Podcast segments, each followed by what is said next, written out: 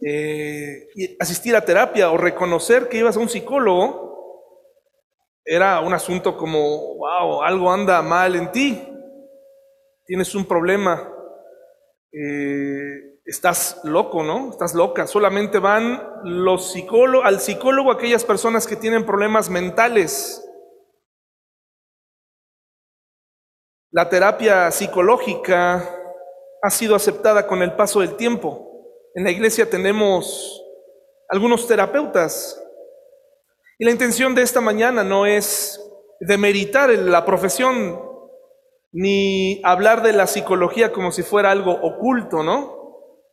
Sencillamente la práctica que nos lleva a las personas a ir a terapia. Hace algunos años yo acudí con un psicólogo, amigo de un, eh, papá de un amigo mío, yo ya era cristiano y acudí porque yo pensaba que solamente Él me podía ayudar a salir de un problema del corazón. Por supuesto, esto no tenía que ver con mi esposa. Mi esposa no me ha llevado jamás al psicólogo, eh, ni su vida, al contrario. Pero en aquel momento era joven, alguien me recomendó que tenía que irlo a ver, y fui a verlo, y para serles franco, fue muy agradable platicar con él. Y pude sacar muchas cosas que yo tenía en ese momento. La terapia, según el primer significado que aparece en Google, es una forma de recibir ayuda ante un problema. Si vas a terapia o te reúnes con un terapeuta, lo haces para hablar, pero acuérdate, es una forma de recibir ayuda ante un problema. El terapeuta te hará preguntas y te escuchará. Ir a terapia ayuda a la gente a afrontar mejor las cosas, a encontrarse mejor y a comportarse mejor. Eso es lo que dice la eh, definición en Google. Es lo primero que aparece cuando tú le pones terapia. Me pareció muy interesante. Así que esa es la razón por la que vamos a terapia. Pero ¿por qué la, gente usa este servicio? ¿Por qué lo usamos? Bueno, porque en primer lugar no logramos, decimos, ver el problema, ¿verdad? No logramos ver el problema, no lo entendemos completamente y necesitamos que un experto, alguien que nosotros en el que depositamos nuestra confianza, eh, nos pueda ayudar a identificar un problema. Hoy en día un niño que es demasiado travieso, un niño inquieto, un niño retraído, es enviado a terapia, ¿verdad? Es una nueva, ha sido aceptado. La gente lo hace para, porque no quiere, no logra ver el problema y a veces sospecho que tampoco quiere ver el problema, ¿de acuerdo? Eh, ¿Cómo le hacía la gente de antes para identificar sus problemas? ¿Será acaso que sin demeritar la labor de un psicólogo, necesitas a alguien más llámese pastor, terapeuta familiar, psicólogo, chamán, para que te diga cuál es el problema. A veces, hermanos y hermanas, no queremos ver el problema que está delante de nosotros. Otros van a terapia para encontrar la solución al problema y que incluso, si es posible, les puedan recetar algo para ayudar su cuerpo. Y muchos van a terapia para encontrar la felicidad. Muchas parejas van con un terapeuta familiar, con un pastor, que también quiero decirles algo, el que yo sea pastor de la iglesia o el que alguien se nombre pastor en cualquier lugar del mundo, excepto de algunos países donde efectivamente muchos pastores se certifican con ciertas ayudas en consejería, no somos terapeutas, hermanos y hermanas. a veces nos comportamos como terapeutas es diferente, ¿no? Tomamos esta actitud casi hasta de dar citas y, poner a la gente en un sillón y hablar con ellos. Eh, realmente tenemos que tener cuidado con esa actitud. Ser pastor no te da un título universitario, ¿no? Ni es una sustitución de un título universitario. Puede haber pastores sin ningún tipo de estudios, pero al compartir la palabra tienen autoridad de parte de Dios. ¿Me estoy explicando, hermanos? Pero nos ponemos en las manos de una persona que nos diga cómo ser felices, cómo llevarnos bien con nuestra pareja, cómo encajar en el mundo. El sistema en el que vivimos nos está enseñando, nos enseña que puedes pagar casi por cualquier cosa, incluyendo por tu salud mental. Tienes un problema, te sientes deprimido, tienes que puedes pagar por eso. Lo cual yo te recomiendo, efectivamente los pastores no somos terapeutas profesionales, pero tantas veces me he encontrado con gente que paga meses, meses, años por una terapia, por cosas que les he dicho en 15 minutos. De veras. Y les está, les está hablando alguien muy inexperto, ¿eh? Y no quiero demeritar la labor del psicólogo. Yo estoy del lado de los psicólogos, ¿sí? Pero estoy más del lado de la Biblia y más del lado de que la gente sea más consciente de sus decisiones y sus responsabilidades. Vivimos en un sistema que te dice que no es tu culpa, siempre hay alguien más, siempre hay alguien más, siempre hay algo en tu pasado que te formó. Y, y es cierto que el pasado tiene mucho que ver con lo que somos, pero hay personas de 40 años, 50 años, 60 años que siguen hablando de su padre en la infancia, que siguen hablando del daño que les hicieron, que siguen eh, culpando a su esposa, que siguen diciendo es que mi esposa me llevó la quiebra, es que esto y aquello, y tratamos de buscar una lógica psicológica para que la gente nos tolere o tenga un poco más de paciencia. El sistema en que vivimos nos dice que la terapia es una alternativa y que Dios es una alternativa más de entre todas, no la única. Por eso cuando los psicólogos son cristianos son de gran utilidad porque encaminan al paciente a los caminos de Dios, ¿verdad? Pero cuando una persona eh, normal Incluso muchos psicólogos dicen es que tienes que enseñarle a tu hijo a tu hija, o ustedes como pareja tienen que tener un sistema de valores y, creer en ellos. Y tienen que creer en lo que, en lo que buscar una, ayuda espiritual, sea la que sea, dicen ellos. Agárrate de quien sea, agárrate de, de tu, del mejor profeta o maestro que se te ocurra. La terapia es una alternativa más y este mundo dice, y Dios también, el que tú quieras. Dios puede ser una alternativa, la iglesia puede ser una alternativa. Lo que, haz lo que tú quieras y nos metemos en un mundo, en un sistema en donde ya no nos metemos en problemas, donde Dios ha quedado a un lado. Este sistema nos ha enseñado que debemos tratar lo más pronto posible, aunque tengamos que pagar por ello, todo aquello que nos evite el dolor en la vida. Todo aquello que nos evite enfrentarnos o confrontarnos, hay que evitarlo para ser feliz. Evitar el dolor, evitar, porque todos queremos, el sistema nos ha enseñado. Ustedes, cuando alguien de sus familiares murió o muere, cuando, cuando uno de nuestros familiares ha muerto, el sistema en el que vivimos hace una pausa, hermanos y hermanas. ¿Se canceló acaso el Super Bowl? ¿Se cerraron los bares? Cuando los jóvenes mueren en la carretera, cierran los bares y dicen, no, pues es que en honor a esa familia que perdió a su hijo por estar tomado, vamos a cerrar. ¿Al mundo le importan tus pérdidas, hermano y hermana? No. Y, y el sistema te dice, será mejor que evites todo lo que te cause dolor, así tengas que pagar por él. Vivimos en una cultura de placer. Por eso, hermanos y hermanas, es tan agradable ver películas de Navidad en esta época.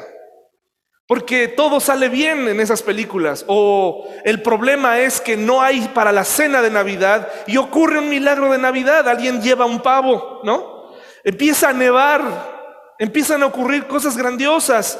Me he encontrado a mí mismo encontrar, viendo, buscando películas que me hagan olvidar mis problemas para evitar razonar acerca de mí. Dice Juan 16:33, hermanos y hermanas, algo que todos nosotros, los creyentes, debemos recordar. Hay una cosa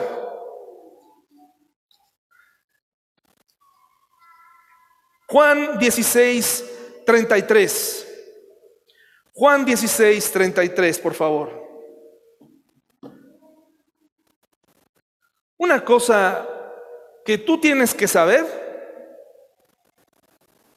es lo que el Señor Jesucristo les mencionó a sus apóstoles.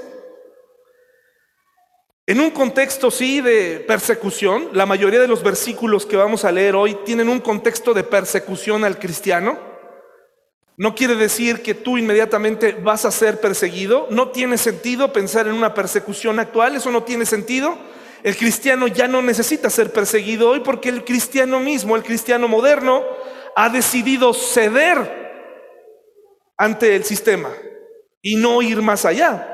Así que no necesita ser perseguido porque muchos de nosotros decidimos mejor ya no decir nada para no meternos en problemas, evitar la confrontación, perder amigos, perder hábitos, mejor ya no nos metemos en problemas. Aquellas personas que hablan de que el cristiano actual necesita ser perseguido, no han entendido nada. Aquellas personas que hoy en día nos mencionan, hay personas bien intencionadas, que comparten conmigo información acerca del peligro en el que nos encontramos en este momento como humanidad, eh, donde nos van a controlar, en donde nos... Eh, cuidado con las vacunas, porque eh, aparte de que de ahora en adelante, cada vez que pases frente a un mobiliario de plata, te vas a quedar pegado o, o este, vas a atraer como un magneto las cosas, te insertaron un chip con una tecnología tal que cuando entra a tu, a tu, torrente sanguíneo, en algún momento se convierte en algo detectable, eh, eh, un sensor. Hermanos y hermanas, hay personas creyentes pensando que nos quieren controlar a través de esto. Si usted trae hoy uno de estos, le voy a dar una noticia. Ya lo conocen. Ya saben quién es usted. Ya saben sus patrones de conducta y lo que le gusta comprar, lo que le gusta comer. Así que, por favor, hermanos y hermanas, no tomemos decisiones desde la ignorancia. En este mundo, dice el Señor Jesucristo en el versículo 16, perdón, capítulo 16, versículo 33, fíjense lo que dice, les he dicho todo lo anterior para que en mí tengan qué? Precaución Tengan precaución porque nos quieren meter algo en el torrente sanguíneo. Te quieren controlar, quieren quitarte, quieren controlar a la población mundial. Y lo peor de todo es que te dicen, es que sabes que las profecías se están cumpliendo. Y cuando alguien me, dice eso, y cuando te lo digan, pregúntales, por favor, ¿qué profecías se están cumpliendo? De lo que me estás diciendo, ¿qué profecías se está cumpliendo? Dímela, por favor, ¿cuál? ¿La Biblia habla de pestes, hermanos y hermanas? ¿La pandemia podría pasar como una peste? Ah, bueno, entonces sí, puede ser que la profecía eh, se esté cumpliendo, pero ¿y lo demás? ¿El control eh, de natalidad está aquí? ¿Por qué entonces tengo que inferir que están ocurriendo cosas así?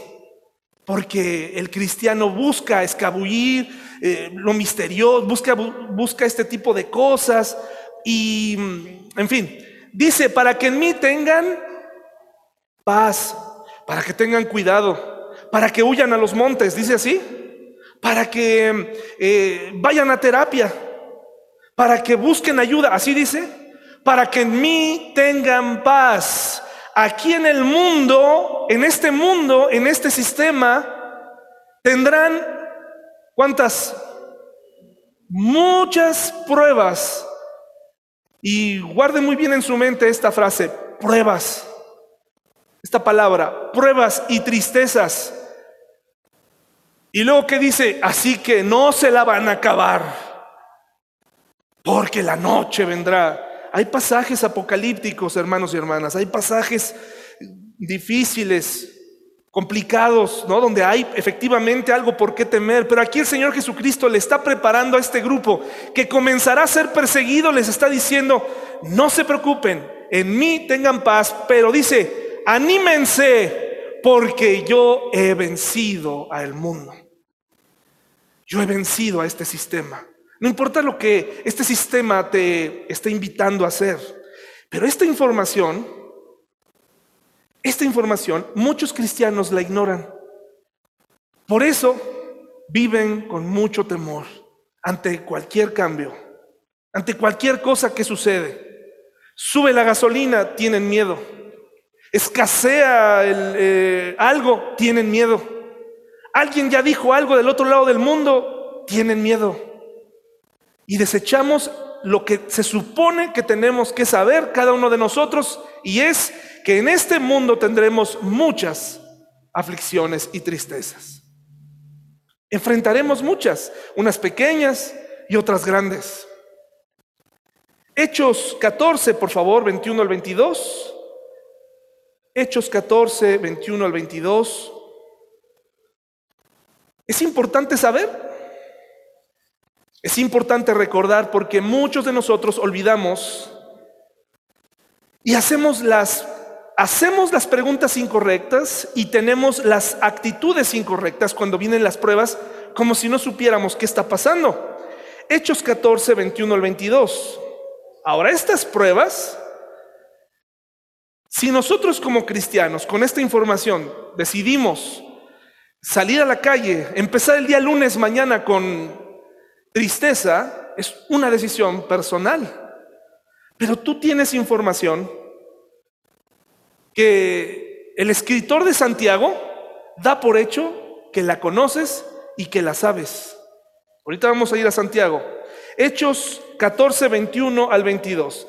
Después de predicar la buena noticia en Derbe y de hacer muchos discípulos, Pablo y Bernabé regresaron a Listra, Iconio y Antioquía de Pisidia, donde fortalecieron a los creyentes, los animaron a continuar en la fe y les recordaron que debemos sufrir muchas privaciones para entrar en el reino de Dios. ¿Sabe de dónde venía Pablo en este momento? Para que lo lea en su casa. Venía de ser apedreado. Algunos consideran que Pablo realmente murió en los renglones de atrás, que realmente murió y que fue, en este momento cuando escribe aquel pasaje donde ve el tercer cielo. Así que en este momento él anima a la gente y le dice, anímate, sigan en la fe. ¿Notan una sensación de paranoia en los apóstoles, hermanos y hermanas? ¿Alguna vez escucharon a Pablo decir, cuidado, huyan, nos están matando como moscas, nos están poniendo trampas en todos lados? ¿Por qué tendríamos que tener un comportamiento así nosotros ante lo incierto? Algunos me dirán, pues porque somos humanos, es correcto, es una respuesta correcta, pero tenemos de nuestro lado a Dios, eso es una información que tú tienes que allá afuera muchas personas no tienen y que no creen, porque insisten en tener una terapia ajena a Dios, ajena a los principios que Dios nos enseña. Está centrado en nosotros, en lo que podemos hacer, en tus cambios, en tu fuerza de voluntad, en lo que puedes hacer, en lo que tú puedes controlar. Y la terapia nunca te va a decir, que Dios es la única alternativa. Hay cosas que están fuera de tu control. A propósito, están así para probar tu fe.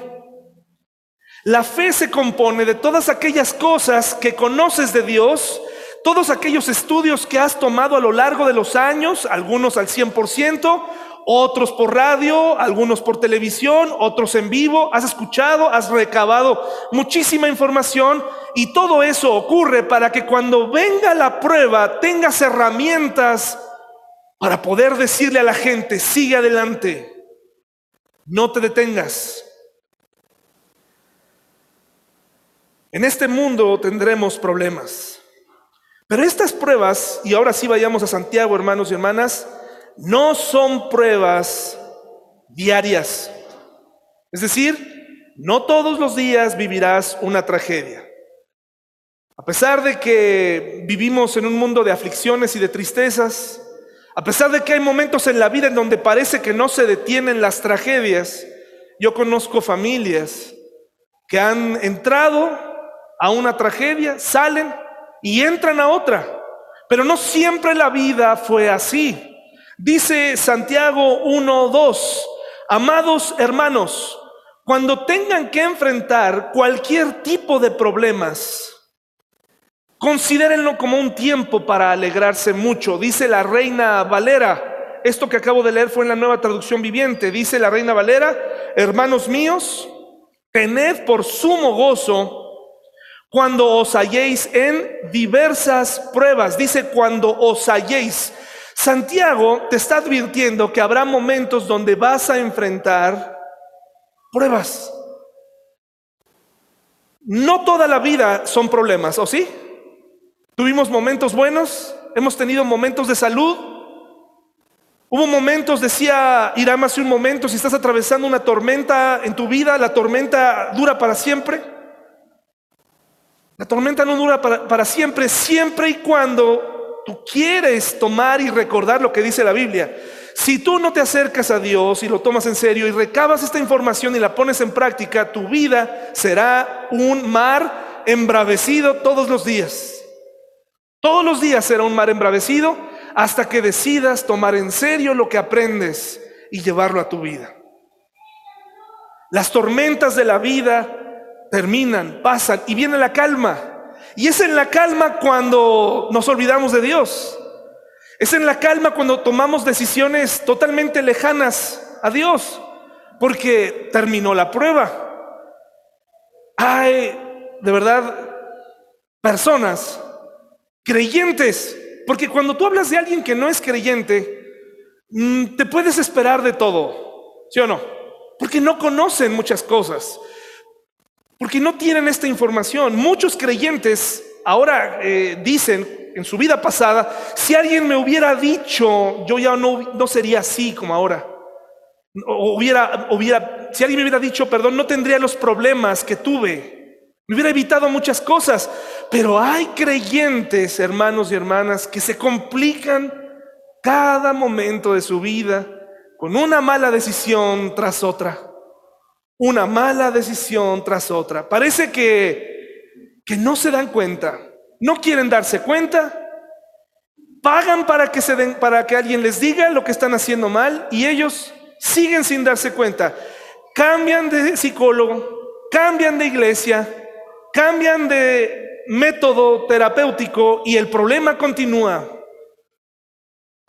Hay creyentes sumidos en una tremenda tristeza. La vida no siempre es problemas. Job siempre estuvo en problemado, hermanos. Job es conocido por sus pruebas, ¿sí o no? Job es, quieres eh, eh, aprender de la paciencia, de la humildad, de, de la resiliencia de un creyente tomado de la mano de Dios como un concepto divino, ¿no? Alguien que, que se toma de Dios, que analiza su vida, pues ahí está Job. Pero dice la Biblia que Job fue, era el hombre más rico de la tierra en ese momento, que tenía familiares, tenía cosas. Eso sin duda, pues nos habla de que no todo fue un problema. Hubo momentos difíciles, hay momentos difíciles en tu vida, hay años, hay temporadas difíciles. Y muchas de esas temporadas hay dos opciones, hermano y hermana. Número uno, Dios está probando tu fe, claro que sí. Él tiene derecho a probar tu fe. Él tiene derecho a probar lo que sabes porque pagó por ti. Si bien prometió el cielo para ti y que no habrá juicio, eso no significa que no va a probar tu fe. O número dos, estás pagando consecuencias de tu pecado. Estamos pagando una forma de vivir Estamos pagando consecuencias de nuestras malas decisiones y hay una línea muy delgadita entre los dos conceptos que al cristiano le encanta eh, camuflar. Le dice a la gente que está siendo probado. Le cuenta a sus amigos, hermanos y hasta hasta su terapeuta que está siendo probado y que no sabe por qué. Pero basta con escarbar un poco más para darnos cuenta que fueron sus decisiones que lo llevaron ahí. Primera de Pedro 4:12, por favor, hermanos. Primera de Pedro 4:12.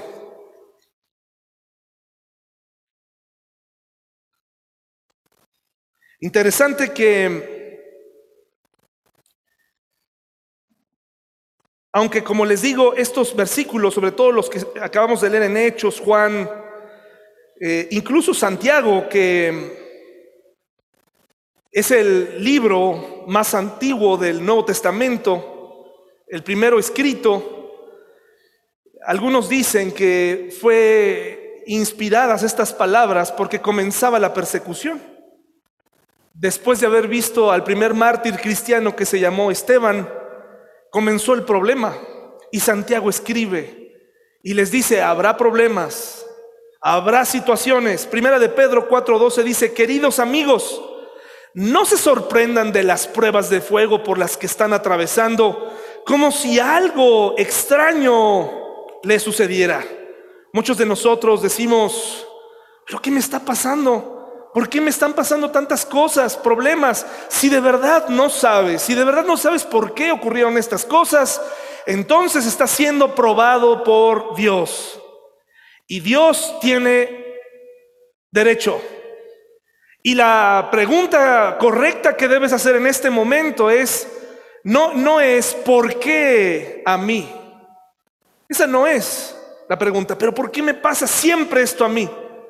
La pregunta es, o la pregunta o la observación correcta sería, bueno, ¿y por qué a mí no? ¿Por qué a mí no me tendría que pasar esto? ¿Por qué a mí no me tendría que infectar el COVID? ¿Porque soy cristiano? ¿No has entendido entonces lo que la Biblia enseña de los días malos, de los días difíciles? El Señor nos ha dado información para sobrevivir en un mundo complicado, para ser felices. Nos ha dado esperanza en el futuro que empieza a partir de hoy. Nos da una perspectiva distinta de la vida. Cuando perdemos a un familiar, cuando nos enfermamos, cuando pasan tragedias humanas, tenemos nuestra mira en el futuro porque sabremos que nos encontraremos con Él. Si esta información te parece eh, que no es necesaria, entonces esa es la razón por la cual no puedes comprender por qué te están pasando ciertas cosas. Vives en un mundo caído. Y en un mundo caído pasan estas cosas. Dice Santiago aquí, perdón hermanos, en, Primera de Pedro, nuevamente vamos a leer este pasaje tan interesante porque Primera de Pedro 4:12 eh, nos dice esto, ¿no? Me parece muy interesante. Queridos amigos, no se sorprendan de las pruebas de fuego por las que están atravesando como si algo extraño les sucediera. A ver hermanos, eh, ¿Realmente hemos hecho un análisis de por qué nos pasan las cosas? Antes de pagar, antes de ir con un pastor, antes de que te hagan el descubrimiento de tu vida, antes de que te caigan los 20, ¿ya hiciste un análisis de por qué a ti te pasan estas cosas? ¿Ya hiciste un análisis verdadero de por qué a ti te están ocurriendo estas cosas? Mm, ah, es muy sencillo hacer este análisis y comienza con tu relación con Dios. ¿Cómo ha sido tu relación con Dios en los últimos años? ¿Qué tipo de cosas has aceptado en tu vida que te han llevado a donde estás hoy? ¿Qué tipo de hábitos tienes en tu vida hoy? ¿A quién escuchas? Llega un momento en la vida en donde muchos de nosotros hemos descartado a todo tipo de personas que nos pueden llamar la atención. No nos gusta que nos llamen la atención. Somos jefes ahora, somos papás. A nosotros no nos llaman la atención. Somos mujeres empoderadas, valientes, poderosas. El análisis está sesgado. El análisis lo hacemos únicamente desde el punto de vista de soy una buena persona, no me meto con nadie, mi hábito no afecta a los demás, cosa que es una mentira. Sí lo afecta y lo afecta mucho.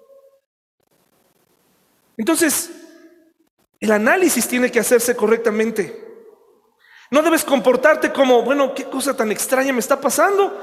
Volví a perder mi trabajo, me volvieron a despedir. Bueno, pues porque llegabas tarde, nunca lo valoraste. Tengo problemas en mi matrimonio. Mi matrimonio parece que va de mal en peor. No funciona.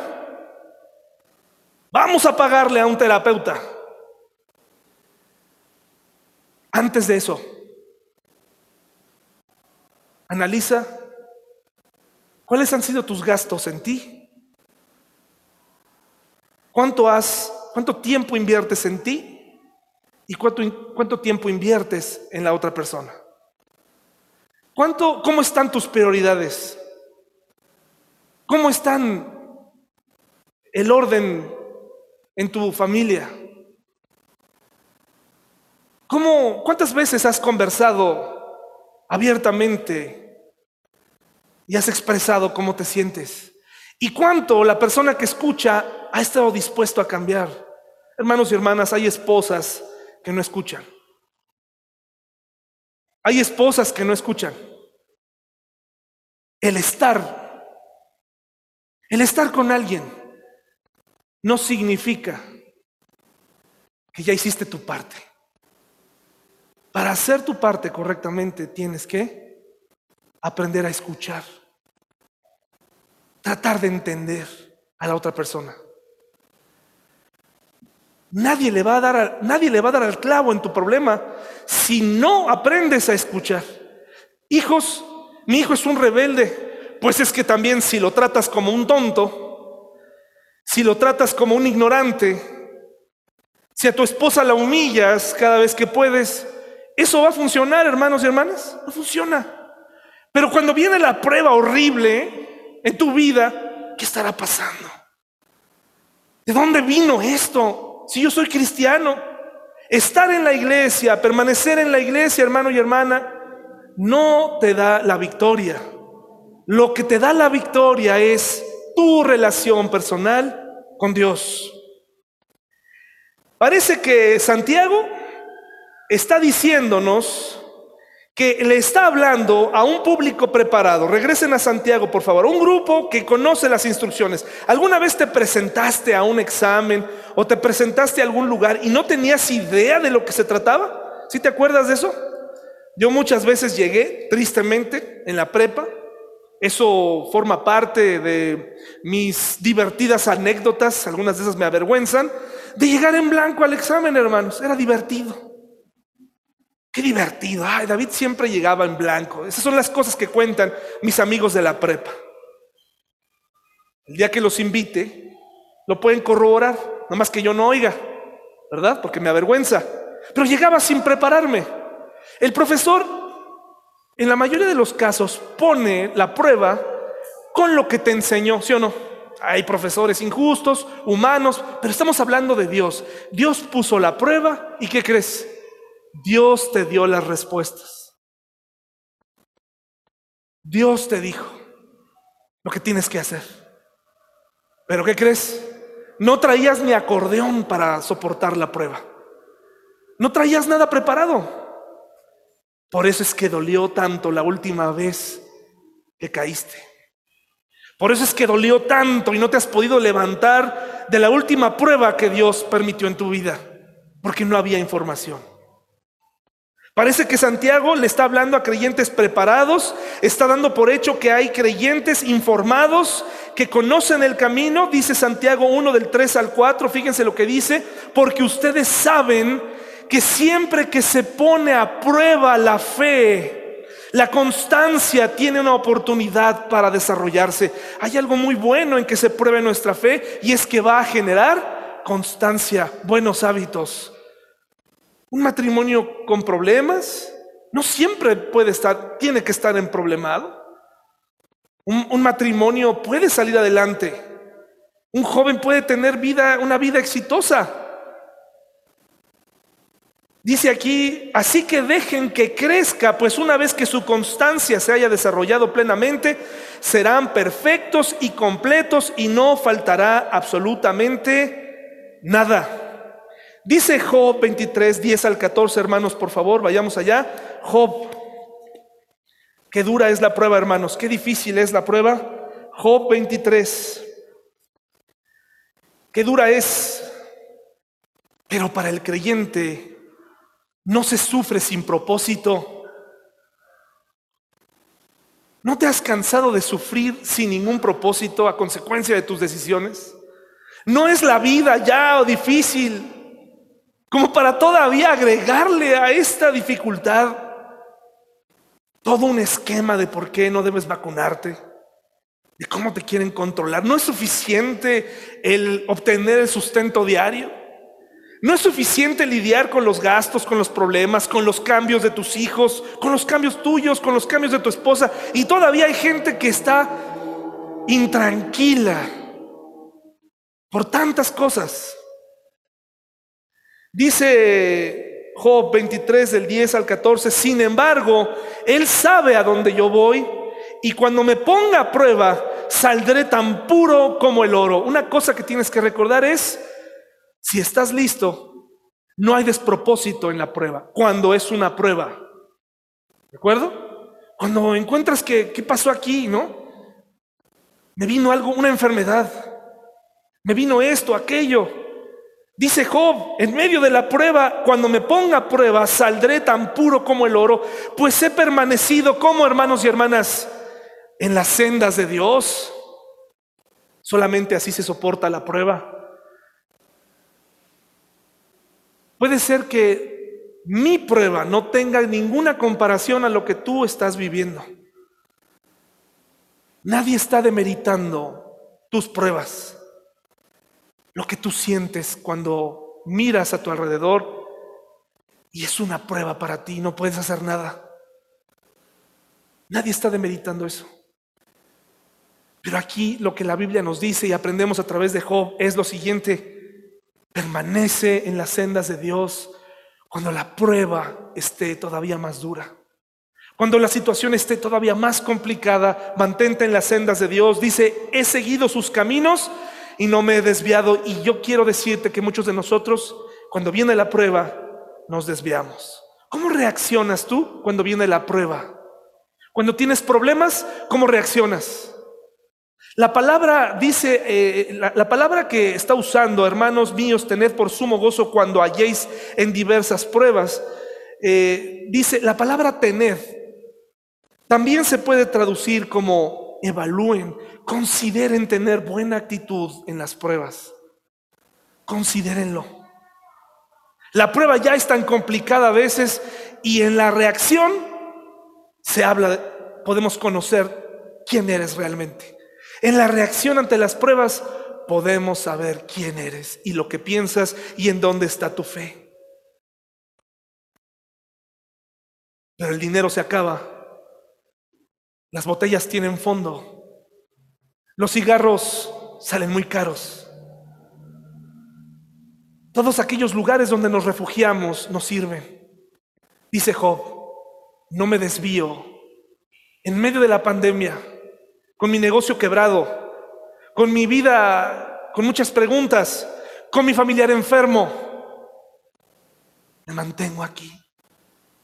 Me quedo aquí porque aunque me esté doliendo, aunque no pueda, sea incomprensible lo que está pasando en mi mente cuando es una prueba así, sigo en tus caminos. Dice el versículo 12, no me he apartado de, de sus mandatos, sino que he atesorado sus palabras más que la comida diaria. Pablo, Job pudo haber dicho aquí, no me he apartado de la comida diaria, ¿verdad? Me he tomado de ella todos los días porque es más fácil atesorar las palabras, quisiéramos que al repetir un versículo terminara la pesadilla de nuestro familiar, terminara nuestros problemas, terminara, quisiéramos que como por arte de magia, al arrojar con lágrimas, un versículo terminara la prueba, pero Dios dice cuándo empieza y Dios dice cuándo termina, pero me parece que en el sendero de Job, en el sendero que él camina, entre más se autoexamina, entre más se humilla, entre más busca a Dios, se acerca más la salida. Pero entre más te endureces, entre más te alejas, entre más confías en ti, entre más escuchas a las personas diciéndote, es que no es tu culpa, no es tu responsabilidad, dolerá más y durará años. Fíjense lo que dice aquí en el versículo 13, pero una vez que él haya tomado su decisión, ¿quién podrá hacerlo cambiar de parecer? Lo que quiere hacer lo hace, dice un Job, pues no resignado, sino entendido. Por lo tanto, dice, Él hará conmigo lo que tiene pensado. Él controla mi destino. Qué interesante, ¿no, hermanos y hermanas? Acercándonos ya al final en esta mañana y regresando a esa línea tan delgada que hay entre una prueba y una consecuencia, estamos ahí como creyentes hoy. Un largo año nos espera. Muchas cosas no han cambiado. Al contrario, puede que empeoren. Podemos entender que entre más nos acerquemos a Dios, estamos cerca de que eso termine. Estamos caminando hacia allá. Pero ahora quiero acercarte a cómo poder descubrir si estás viviendo una prueba o estás viviendo una consecuencia de lo que tú decidiste.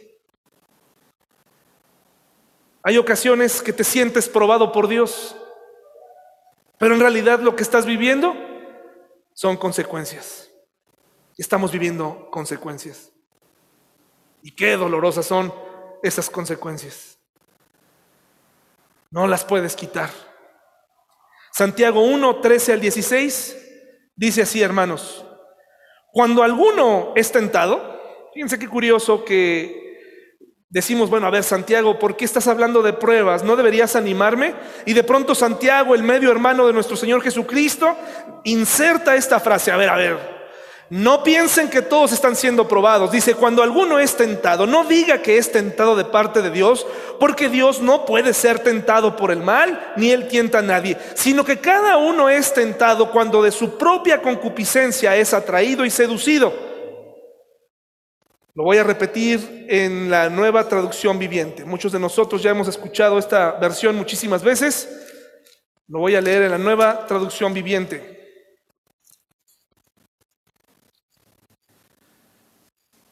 Dice así, hermanos. Cuando sean tentados, acuérdense de no decir, Dios me está tentando. Dios nunca es tentado a hacer el mal y jamás tienta a nadie. La tentación viene de nuestros propios deseos, los cuales nos, ¿qué hermanos? Nos seducen y nos arrastran. De esos deseos nacen los actos pecaminosos, el pecado, cuando se deja crecer da luz a la muerte. Así que, dice Santiago, no se dejen engañar, mis amados hermanos. Este no es una prueba, esta es una consecuencia de haber cedido a la tentación. ¿Fue una prueba o fue una consecuencia?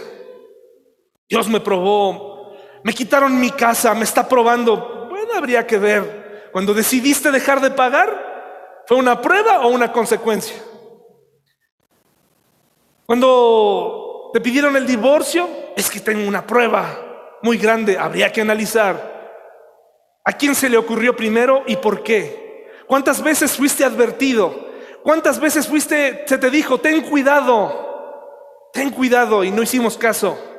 Te voy a decir, cómo se leen las caídas, cómo se, cómo se ve un corazón cuando acepta que fue el producto de sus actos lo que lo tiene ahí. Salmo 51 del 1 al 4. Y vamos a ver si nos identificamos. Porque muchos pensamos, voy a salir de esta prueba, me voy a levantar. Bueno, no. Si tú no reconoces en el hoyo en el que estás, en la bancarrota espiritual en la, en la que estás, no vas a salir de ahí pronto. Al contrario, Salmo 51 del 1 al 4 dice así, hermanos, esto es como se puede leer un corazón que ha caído, pero que quiere levantarse. ¿Recuerdan la ocasión donde el rey David, el fabuloso rey David, que se dice en la Biblia que tuvo el corazón conforme al corazón de Dios, ¿se acuerdan de él? Que es casi nuestro héroe, ¿no? Que así somos los cristianos, eh, exaltamos mucho a los personajes bíblicos y, dejamos a un lado su lado humano, pero David es, pues bueno, ya está, hasta en las mañanitas está David, ¿no? Es muy famoso el rey David. ¿Se acuerdan el día que no, no quiero hacerlo occidental, pero aquella ocasión en la que David recibe las noticias, ya sea de Betsabé, me parece que lo mandó decir con alguien, ¿qué crees David? Estoy embarazada. Betsabé. ¿Se acuerdan? Y David dijo, ¿por qué Dios? ¿Por qué has permitido esto en mi vida? ¿Por qué me pruebas esto? Así dijo David. A lo mejor al principio se le cruzó por aquí. Pero inmediatamente un creyente se da cuenta y dices, no, esto. Pero es el corazón de David. Es nuestro corazón lo que nos, nos lleva al arrepentimiento. Es, es Dios el que nos dice, tú sabes que no es una prueba, esto es una consecuencia de tu pecado. Y dice, David dice así, ten misericordia de mí, oh Dios, debido a tu amor inagotable, causa de tu gran compasión. Borra la mancha de mis pecados. Betsabé tuvo ese bebé ¿verdad? ¿Y qué pasó con ese bebé? Murió. Dios lo eliminó. Una consecuencia y después vino una gran prueba. Lávame de la culpa hasta que quede limpio y purifícame de mis pecados. Pues reconozco, ¿qué dice ahí hermanos? Mis rebeliones. Qué importante es reconocer. Y luego dice, contra ti y solo contra ti he pecado, he hecho lo que es malo ante tus ojos. Quedará demostrado que tienes razón en lo que dices y que tu juicio contra mí es Justo, en otras palabras, dice él, esto no es una prueba, esta es una consecuencia, merezco este dolor, merezco sentirme así, merezco mi pérdida, merezco lo que tengo ahora. Señor, bórralo, límpialo y de ser posible, endereza mis caminos, cámbiame por tu gran misericordia. Esa es la oración de una persona que ha decidido reconocer que tiene un problema por sus consecuencias y no una prueba. David vivió pruebas en su vida. Ser perseguido sin Saúl, por, por Saúl sin tener razón. Pero aquí es un caso diferente. Le voy a mostrar otros. Ya estamos llegando al final. Juan 16, eh, jueces. Jueces, por favor, hermanos.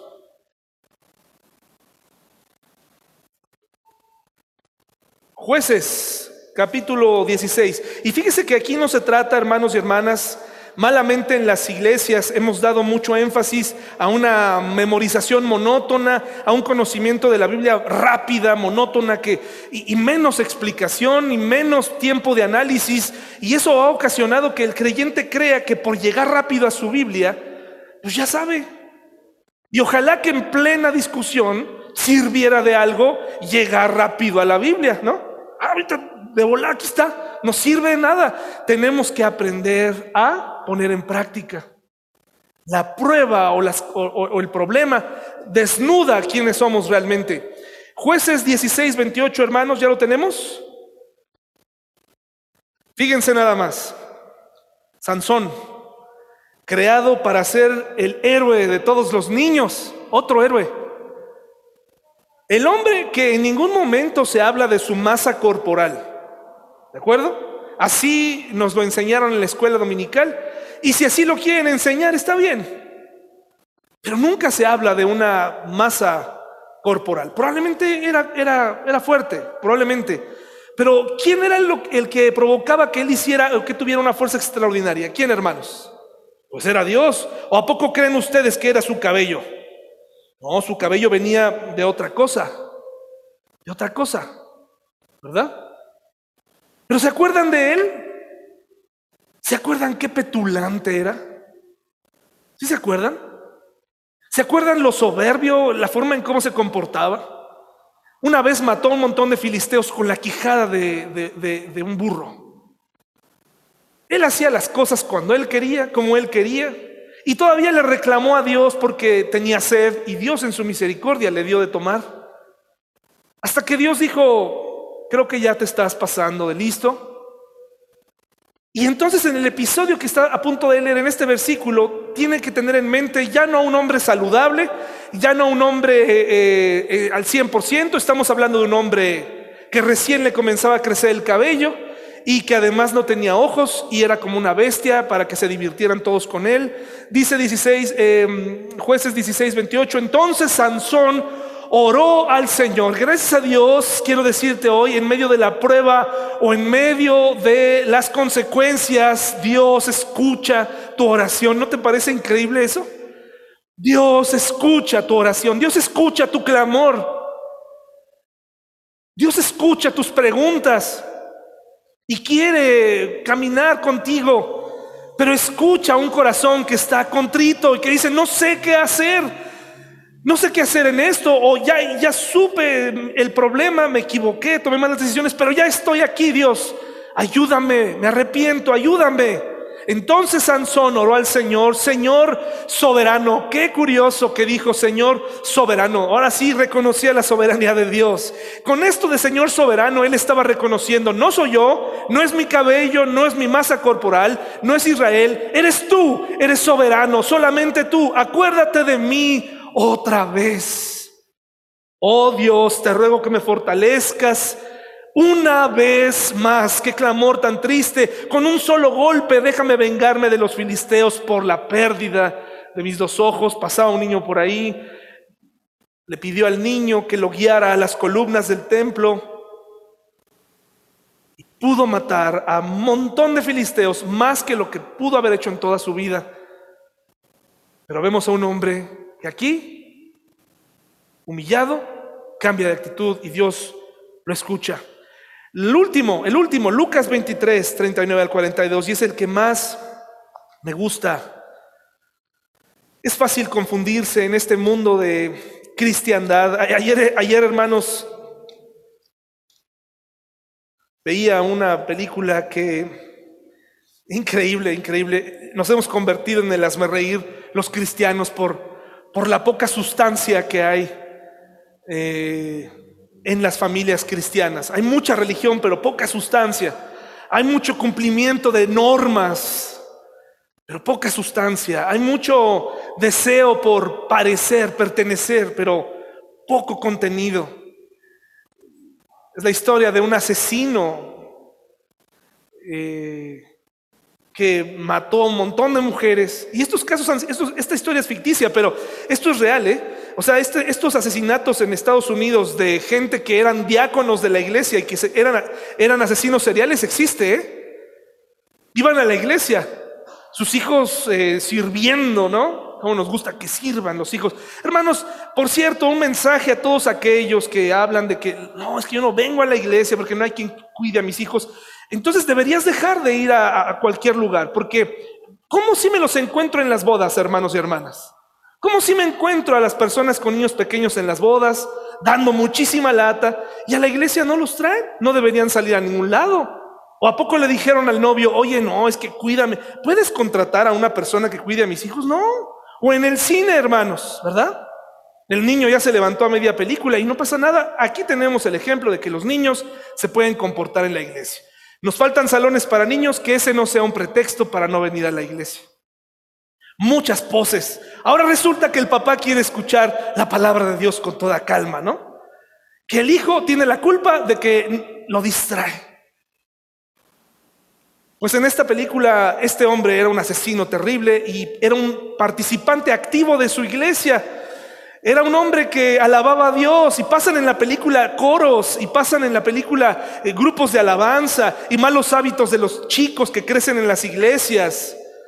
Tenemos que tener cuidado, hermanos, en lo que creemos y tomamos como, como una iglesia. Este no es un movimiento, hermanos, este no es un movimiento eh, nada más para para que nuestros hijos encuentren aquí a su pareja. Ese es un movimiento que comienza, es una vida que comienza en casa, con la congruencia, con el crecimiento cristiano.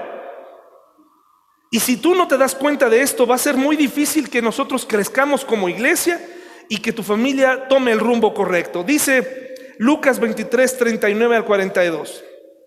Lucas 23, 39 al 42. Y aquí vamos a terminar.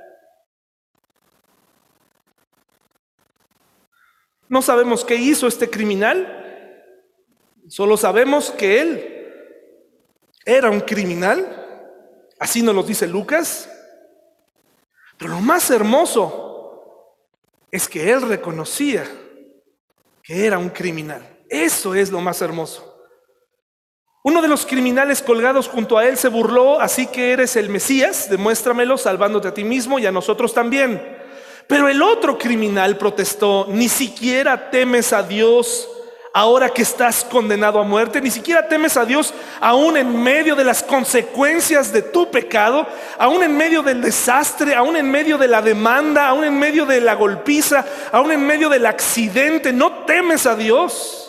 Aún en medio de este desastre que, que ocasioné, no temes a Dios. Si eso no te hizo voltear a ver a Dios, nada lo podrá hacer. Dice, nosotros, y lo incluye él también, merecemos morir por nuestros crímenes. No le dijo a Jesús, yo no soy, yo soy inocente, tú, tú me conoces. Pudo haber apelado a la omnisciencia de Jesús y le pudo haber dicho a Jesús, Jesús, tú sabes, tú sabes que yo no lo maté, tú sabes que yo no robé, Tú sabes que yo no, yo no propuse la revuelta, Jesús. Tú conoces el corazón. Te estoy diciendo que eres Dios. Sálvame. Él no dijo eso. Él dijo lo siguiente. Nosotros merecemos morir por nuestros crímenes, pero este hombre no ha hecho nada malo. Y luego la maravillosa contestación de Jesús siempre a favor del hombre que se arrepiente, siempre a favor de un corazón contrito y humillado. Tú no sabes por dónde empezar hoy, tú no sabes qué sigue. ¿Consideras la terapia? Adelante, está bien. ¿Consideras eh, algo más? Adelante, está bien. Pero no des un paso más sin reconocer lo que tú eres. No des un paso más. Puede ser que no sepas en este momento exactamente qué hacer. Los, tus actos te han llevado a, a tomar malas decisiones, consecuencias, lo que sea. No sabes por dónde empezar. Reconoce quién eres primero. Eso marca una diferencia tremenda. El reconocer quiénes somos hoy dejan salir las mejores respuestas de Dios. Porque cuando ya estás humillado, Jesús no es como nosotros. ¿Qué hacemos nosotros cuando tenemos a alguien aquí? ¿Qué hacemos? Yo sí lo he hecho, hermanos. Yo sí lo he hecho. No, ahorita me vas a oír. Hiciste esto y esto y esto, pero en las palabras y en la palabra de, de nuestro Dios, cada vez que una persona se arrepiente, es escuchada por Dios y recibe una respuesta como esta. De cierto, de cierto te digo que lo voy a pensar,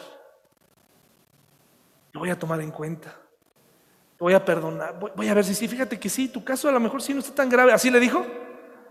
Voy a ver porque la verdad sí, o sea, está bien que digas esto, pero ya es demasiado tarde, ya, pues estás aquí, qué bueno que reconoces que soy Dios, pero ya es tarde, así dice le dice a este hombre, es cierto, es cierto, te digo, hoy estarás conmigo. ¿En dónde? Esta conversación la vamos a continuar en el paraíso. Wow, hermanos. Eso es increíble.